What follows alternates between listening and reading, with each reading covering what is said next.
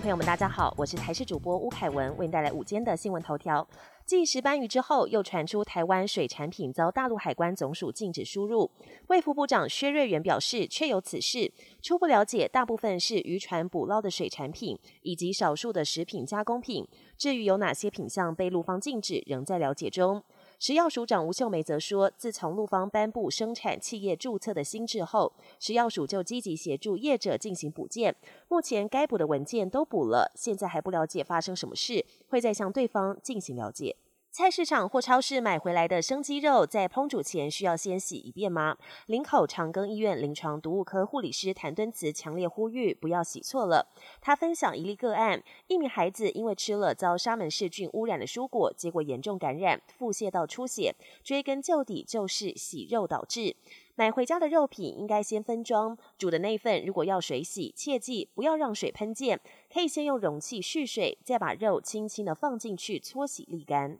美国众议院通过国防授权法，授权提供台湾五年一百亿美元的军援。众议院八号以三百五十票赞成、八十票反对，通过总额达八千五百八十亿美元的二零二三财政年度国防授权法，当中包括台湾政策法案的部分条文，整体涉台部分罕见超过五十页。这项法案授权国务院在二零二三到二零二七财政年度间，每年提供台湾最多二十亿美元的无偿军援，另外也授权提供台湾二十亿。美元的外国军事融资直接贷款法案预计下周送交参议院审议表决，如果通过，将在交送白宫，由总统拜登签署后正式生效。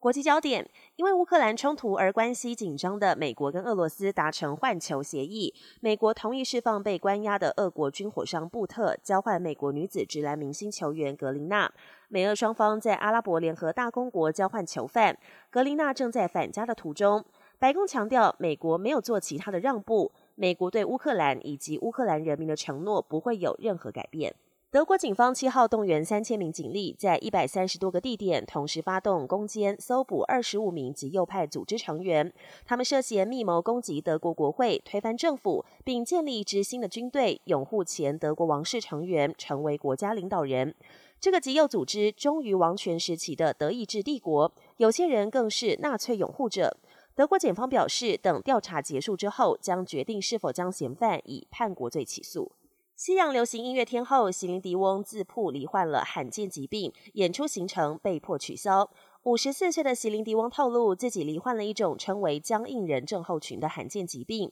这种疾病发病率只有百万分之一，痉挛症状影响到他生活的方方面面，有时会使他走路困难，甚至不能以自己习惯的方式使用声带。因此，他忍痛宣布，原定明年二月登场的欧洲巡回演唱行程必须延期到二零二四年。他表示会积极配合医师的治疗，让病况改善。本节新闻由台视新闻制作，感谢您的收听。更多内容请锁定台视各节新闻与台视新闻 YouTube 频道。